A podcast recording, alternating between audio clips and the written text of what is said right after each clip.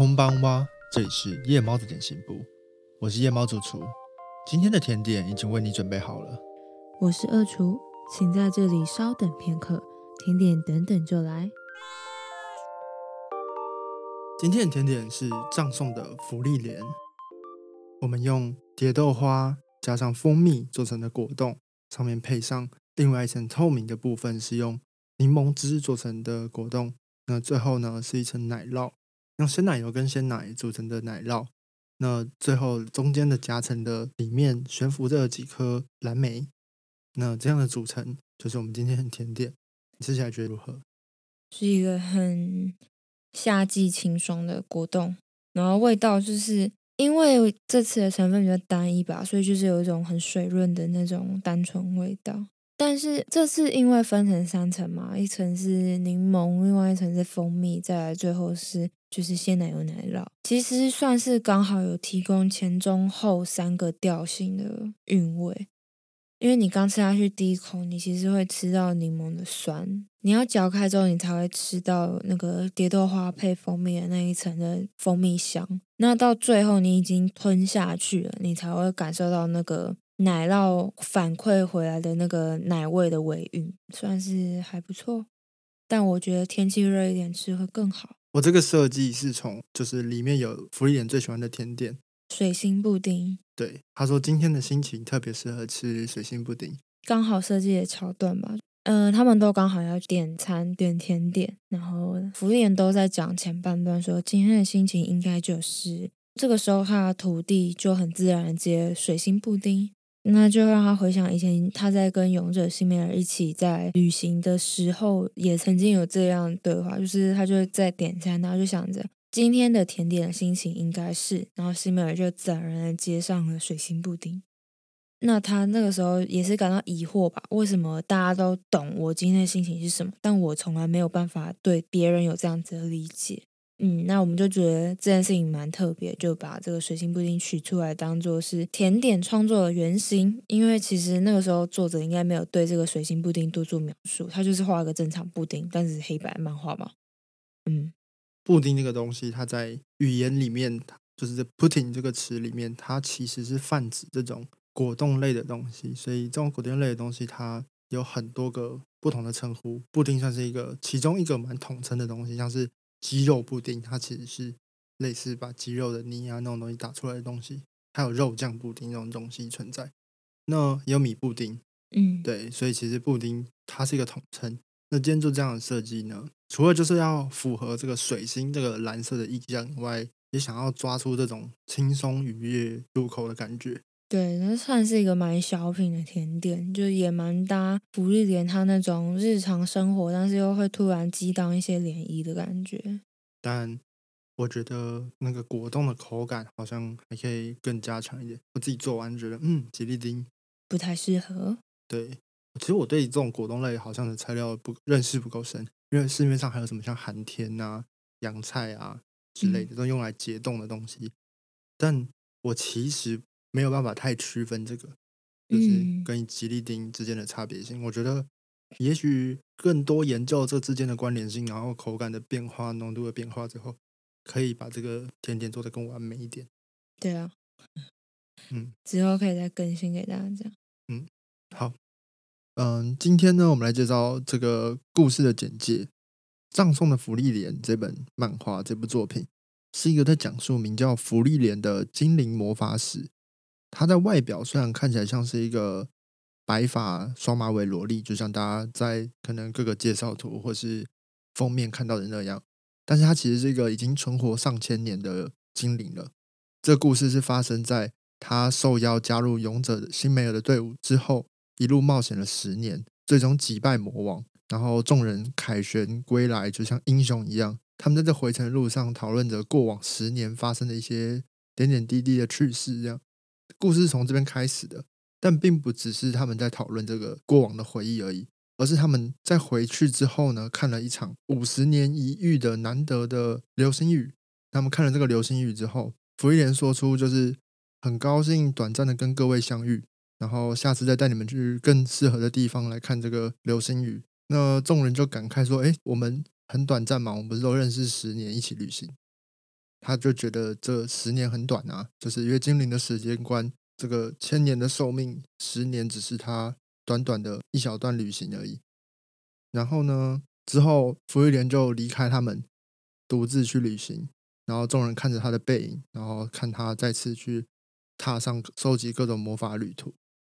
故事其实是大概从这边才只是序章，就是前面其实就是非常简短的带过这些剧情。就是我记得之前在网络上有看到一些他的宣传文案，是写说这部漫画勇者在第一话就死了。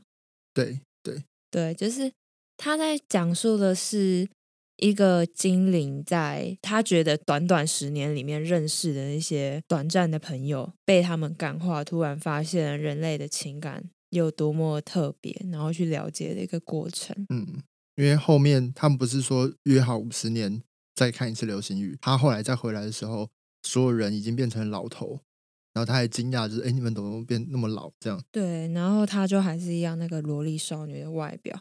而且他说啊，差不多也要到五十年了，要该带他们去看流星雨的那个语气有点像啊，我那个上个月跟朋友约的那个 KTV 聚会差不多要到了，要去准备一下那种感觉。这对他来说，可能真的就是一个很短暂的时光。那接着。他去带他们看完就是流行，而且他还带这群老人去那种什么山里面看，他跋山涉水。对对对，就是一定只能徒步走，然后徒步走还要走个一周之类的。我想说，哇塞，人家都多老了。对，你看他们如果二十岁去旅行，旅行去回来就已经可能三十，然后又过了五十年，他们就八十。对，然后一群八十几的老头子，然后跟着他那个萝莉的身躯，然后继续走一周的路，这样子。对，所以回来之后，辛梅尔。就过世了，就那个勇者，然后就是国葬，就是国家算是很伟大的一个伟人过世了。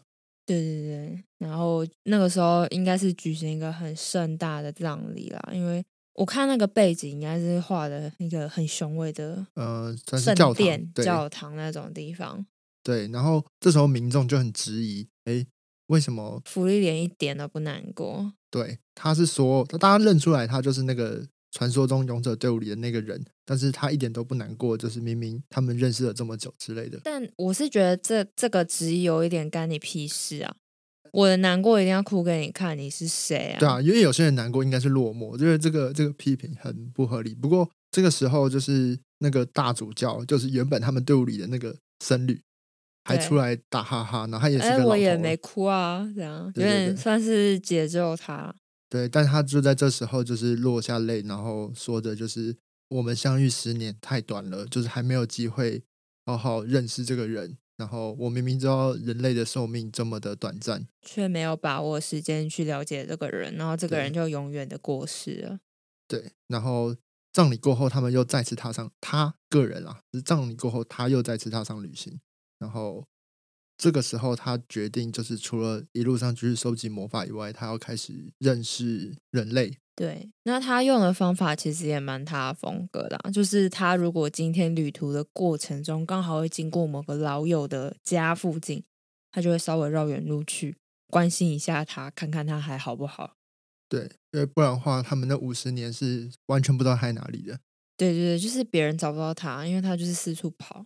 对，我就觉得乍听之下，这个故事啊，听起来是一个很日常、很轻松的作品，但其实它是一个一开始就带着有一点点悲伤气息的，在描述人与人之间关系的故事。他把这个故事是放在一个很长的时间线里面，因为女主角她有一个很长的生命，然后一个接近于永生的人，怎么面对这些生命中短暂的过客来来去去，关于遗忘、记得、回忆。互相之间羁绊的组成的关系，看似是日常番，但是它的日常就是会突然激荡一些让你非常想哭的一些泪点，就是塞了一些些洋葱在里面。对对对，而且我觉得它有个蛮有意思的设定，就是虽然大部分人的角色都是人类，但是除了女主角这个精灵外，还有另外一种物种叫做矮人，嗯，它的寿命算是比人类长不少，但是却又没有精灵这么长。介于一个这个中间的年龄值啊，他其实蛮有趣的。像他的队伍里面有一个矮人，那确实他比另外几个伙伴活得要长得多。那他也有认识一个已经很老的矮人，他不知道活了多久，四百年我记得。对，就是可能大家都觉得他已经就差不多要到矮人极限，但他也都还一直活着，不知道他还可以再活多久。嗯，那你就会看到一个到了年龄尽头、衰老、衰败的最后的过程。他即使是一个可以活得非常长久年迈的壮族，他还是有一些遗忘啊。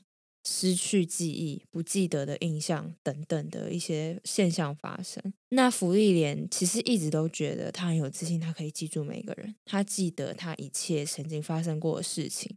但是他跟那个老人的矮人讨论的过程，他其实在讲一些。你还是会渐渐遗忘的一些事情，就会让人觉得那个永恒的生命里面只有他一个人是孤独，但他可能最后天还是会遗忘那个他生命中曾经重要的人。这件事情其实蛮可怕的。就是那个故事是蛮蛮后面的地方，然后他在讲述就是那个老人的妻子对已经过世了，然后他是个老的爱人，所以。他相较于周围的人类而言，就是他过世，可能也就是甚至别人的一整生的生命的时间了。因为那个矮人的妻子是个人类，人类其实长寿的话也就百年，嗯，但是你对比四百、五百年来讲，那是四五个人生叠在一起。嗯，他可能到了他人生的尽头，他早就不记得那四五百年前他那最爱的妻子到底长什么样子。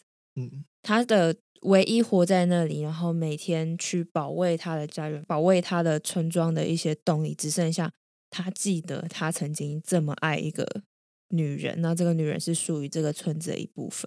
嗯，而且以人类的观点来说，四五百年是一个很可怕的时光。你看看，往现在倒回五百年是中世纪，对，世界会落差很大，然后真的是就是全非，人人事物都全非了。科技，然后文化，一些甚至是种族、国度什么的，都完全不一样。内化一个很重要概念，就是这个爱人他想要继续活着的原因，是因为他要活着记住他的爱人，然后把他爱人的一切努力的带向未来。比如说，我们看 John Wick，他活着是为了记得他死去的爱人的爱，嗯，他得回忆这份爱。所以他才是他活着的理由。我忘记我是在哪里看到这段话，是说一个人会死两次，第一次死亡是他肉体的消逝，他就是这个人失去了生命，那是第一次死亡。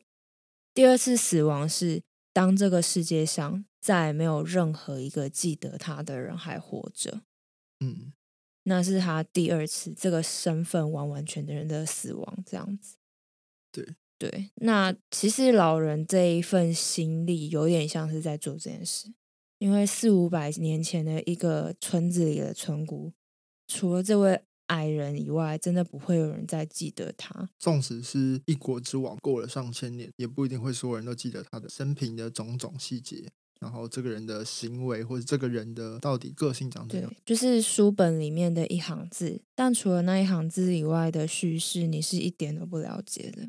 嗯，所以在这故事中，那个勇者他曾经就是他们走到哪里都会遇到那个各个小村庄都有立了各个勇者的铜像。嗯，然后勇者大家都觉得他很爱美，然后很骚包，然后喜欢到处请他们立铜像，而且还会要求那些师傅就是要雕到超好看，然后还会啊掉他们一直重雕之类的。对，而且有些村庄本来一开始是美意，想说。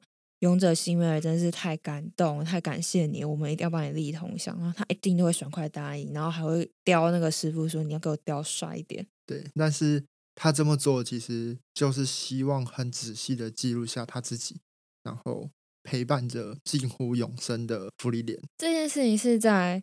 他们都还活着，他们都还年轻的时候，没有人可以理解这个行为，就只有辛梅尔他自己心里有这个想法，然后默默的实现这件事情而已。那是直到大家都不在，大家都走了以后，他边旅行边看着这些铜像，然后边回忆起他们这个小队在这个村庄里面的种种的一些对话啊、一些行为、一些可能做了一些什么的事情的时候，才突然想起。啊，辛梅尔其实是要让我永远记得他们，然后永远都有种他们陪在我身边的感觉。嗯，故事到后面就是因为勇者一开就死了嘛，后面故事是在勇者死后多年了，又在多年了。那些村民啊，已经换了好几代，他们都已经不记得勇者，因为勇者当年的事迹可能已经是七八十年前、近百年前了。已经快要变成是传说的感觉了。因为唯一当年还看过勇者本人，就是看过西米尔本人的人，现在都已经是非常非常老的老爷爷，但他当年可能只是一个根本还不会写字的小毛头，可能三四岁、四五岁的小小孩。嗯，对，就是已经是这么这么久以前的事情了。那些铜像就变得都很旧啊，很脏。对，所以他就到处收集魔法。这个设定啊，有一点很有趣，就是他在收集这些魔法的时候，感觉一开始像是漫无目的在收集一些看起来没有什么用的魔法。然后那些魔法可能就是一开始他也没说，然后你也不知道，可能比如说什么把铜像可以擦亮的魔法，可以什么葡萄变酸的魔法。可以生出花海的魔法，听起来都是没有很有用的小魔法。他们称这种魔法就叫什么生活魔法。他就喜欢收集这种一些地方的魔法师发明的魔法留下来的卷轴啊，有些或是一些可能会魔法的一些一些老板啊，他可能生活工作需要，他就自己做了一个这样的魔法。他就觉得收集这些东西。那后来会看到他收集这些东西，或特别去找这些东西，都是有理由的。他去去擦亮那个铜像之类的，都是为了。去记忆他过往那十年的生活，去回忆他那个十年的那个冒险旅程。嗯，其实讲白了也是一样的意思啊，就是大家都渐渐忘记了勇者，渐渐忘记了辛梅尔他们，但是只有福利莲一定都还记得。所以，当那个小镇的人们越来越不在意那个铜像。再也没有人愿意每年都出来帮那个铜像重新擦洗一次的时候，那个铜像渐渐脏了的时候，只要福利莲经过，他一定会帮他们擦干净。嗯，因为只有他永远都记得他们到底对这个小镇贡献了什么。对，然后在这个世界观底下，大家一直听到为什么会有这么多相对感，就是奇怪为什么没有更多的呃跟他们一样都是长寿的种族存在呢？是因为在这个世界观底下，精灵已经不怎么存在了。他一路上没怎么遇到精灵。对，就是就连精灵种族这一个族类本身都不太遇得到同种族的人。嗯嗯。所以才会有跟周有这么大的落差感，因为这个世界基本上大部分都是人类。对，然后可能会有少数一些矮人这样子。嗯嗯。那我们看这个故事啊，它叫做《葬送的福利莲》。我们一开始就觉得这个故事带着这样子味道的日常，他一路在缅怀他的过往的朋友，然后葬送他过去的那些伙伴，葬送这些回忆，所以我们才叫以为这个叫做葬送的福利莲是这个意思。嗯，但我觉得蛮酷的点在于，他其实不是一直都是这样的故事，他后面开始跟人建立起羁绊，然后收了徒弟啊，然后再次踏上他过往的那个旅程，然后有一个目的性去寻找某个东西。那我们就不讲白，大家可以自己看。但我觉得后半段那边包含重新跟以前的魔族又在发生起冲突，时代的落差，然后技术的落差，因为那个时间观念隔了几十年，魔族重新兴起，然后技术开始不平等啊之类的，这些都很有趣。就是为什么被叫做葬送福利，后来又有另外一个解释。我觉得这些都是这个作品它刻画的很多细节的地方，它把每一个。角色放进来，然后都会互相呼应，然后在每一话当中穿插着介绍这些角色。嗯，会觉得虽然辛梅尔过世了，但是他非常的鲜活。对，呃，我记得好像之前有一些作品有这样做过，就是明明那个角色死了，但他却一直活在其他角色的回忆里，而且非常重要。嗯，可能是呃同人的好朋友。算了，我们继续。对不起，我错，我会把这段剪掉。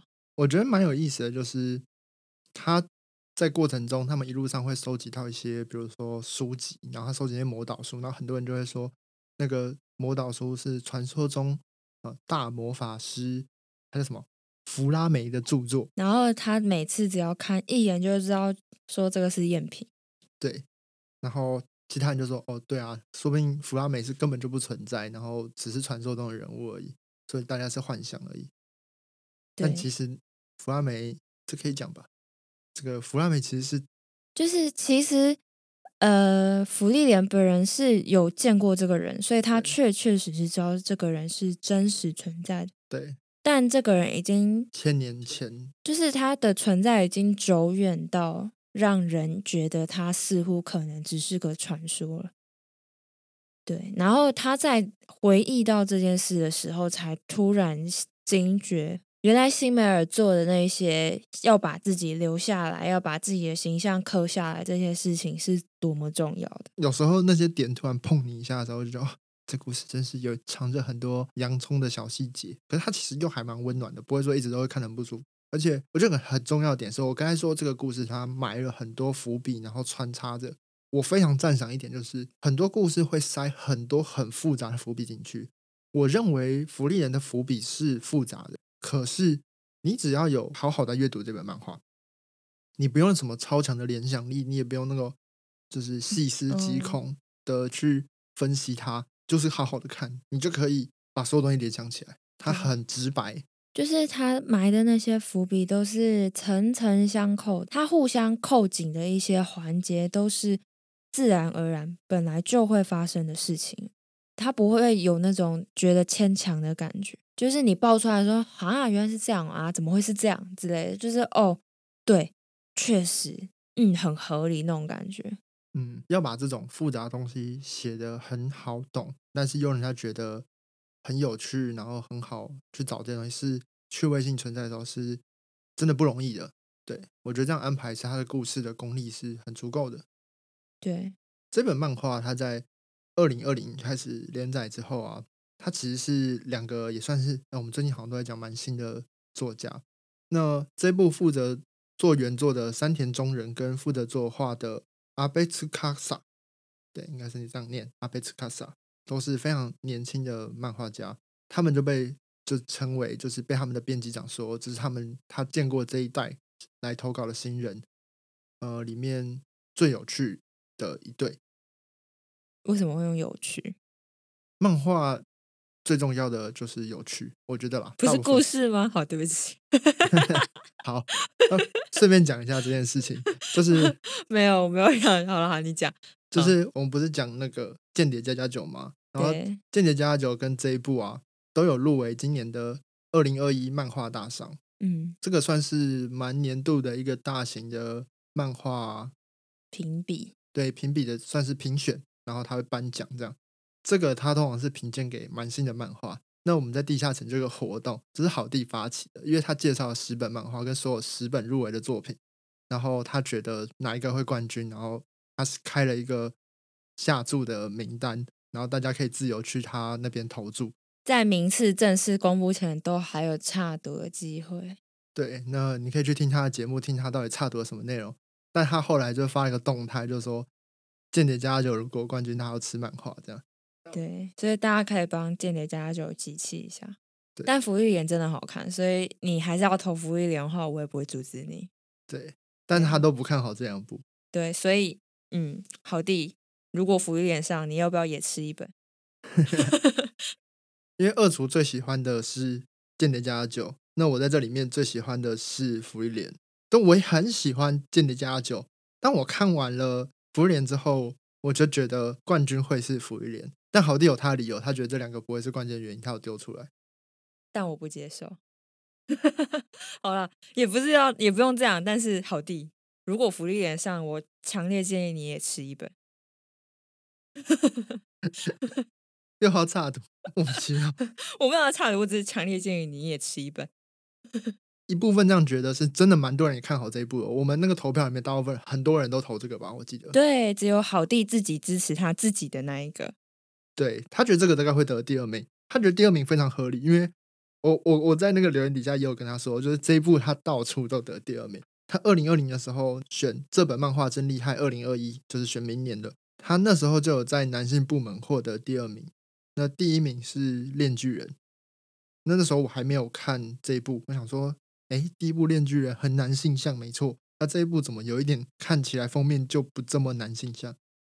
对，但只是我后来知道为什么，是因为他就是在小学馆的那个《周刊少年 Sunday》里面连载，所以它本来就是一个偏男性向的杂志，所以哦，它会被分在那个部门里。但它其实我觉得它是属于比较通吃的那一类型。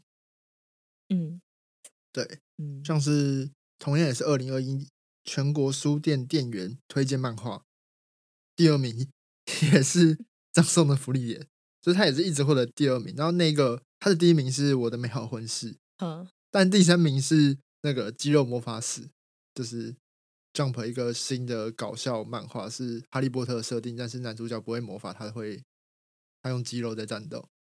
啊，我知道那个，每一个评选标志都是有一点，就是你也说不太摸不太清，所以今年漫画大赏冠军到底是谁，也真的很难说。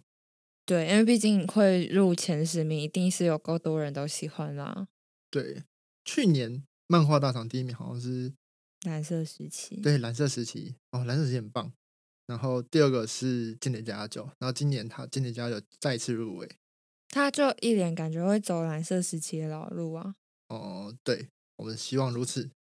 哎，大家可能不知道我在说什么，因为蓝色时期前年是第二名，然后去年就得了第一名。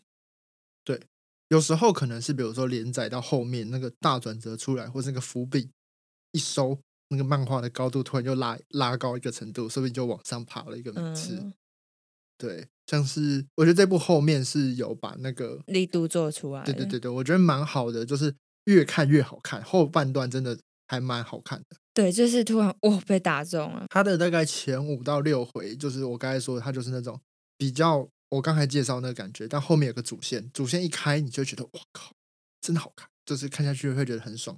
我我有去查下资料，这一本的版权已经被东立确定谈下来了，大概会在下半年度出单行本吧，就是出嗯实体刊物这样子。嗯嗯，所以大家可以期待一下。它画风也很舒服，然后故事也很棒，对，是一个很好的这类型的故事。不过他的故事类型说穿是一个反套路的勇者魔王故事，嗯，对，是，就反很反套路啊，他自己的宣传词都这样一些。第一话勇者又死了，听起来就是一个哈，所以是要演什么？大家就又抱着这个心态去看，这样。而且勇者一开始就死了。这个故事其实也有不少了，就是也很多故事是这样子玩过了，所以对，以设定来说，它不新奇。对对对，但是他的他的编剧玩出了一个新高度。现在给我感受，我会很喜欢的漫画，就这种，他把剧情的描述、人物的刻画做的很细腻，我就很喜欢这种作品。嗯，它现在是一个中文版还没正式出版的状态，他家可以稍微等一下。我非常推荐大家之后来好好的，收藏这一套漫画。对我自己对应该会，可能是因为我也很喜欢这种故事架构、这种这种风格的故事，所以我才喜欢异世界，因为异世界很多时候都是背上这种勇者斗恶龙的世界观。嗯哼，所以蛮推荐给大家之后看收藏。好，那今天就到这边结束。欢迎大家到我们的 IG 或是 Facebook 粉丝专业或是扑浪来跟我们留言互动。欢迎加入我们 Discord 群组 ACGN Pocket 地下城，里面有我们还有其他 ACGN 相关的 Podcaster 都在里面跟大家一起讨论关于作品各种新知识啊、新消息或是内容上作品上的讨论。如果你喜欢的话，也可以加入我们来这边找大家玩。我们节目在 Apple Podcast、Spotify、KKBox、First Story 跟上岸都可以收听我们的节目。欢迎帮我们订阅、按赞、留言、给评价。那我们今天的节目就到这里，好的，那欧亚斯米亚塞。晚安。